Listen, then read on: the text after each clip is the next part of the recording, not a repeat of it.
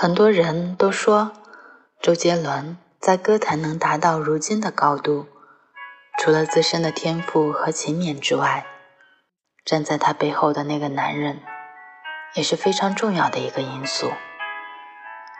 那个男人就是方文山。方文山出生于一个普通的蓝领家庭，生活的窘迫让他过早品尝到了人生艰辛，也让他扛起了本不该属于这个年纪的重担。每逢假期，他都要外出打工补贴家用。餐厅服务员、业务员、球童，他在社会底层满身尘土，艰难前行。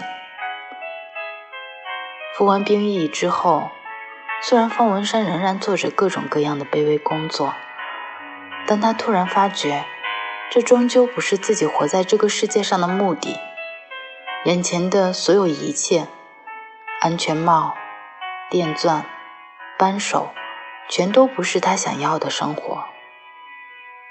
他开始大量读书，试着写作，把大部分时间都塞进自己的创作世界里。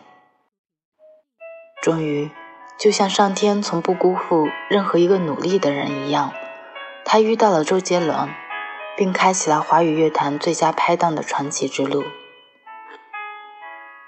尼采说：“如果一个人知道自己为什么而活，他就可以忍受生活加诸他的一切苦难。”就如方文山一样，当他明白自己必须要逃离那个苦难世界的时候，他的人生。才算迈出了最有意义的一步。可是现实中，我们大多数人都不知道自己真正想要的是什么。我们糊涂而迷茫的活着，浑浑噩噩的在这个世界跌撞，温水煮青蛙一样，直到生活给了你一记重拳，你才发现自己毫无抵抗力。所以，活得明白是很难得的事。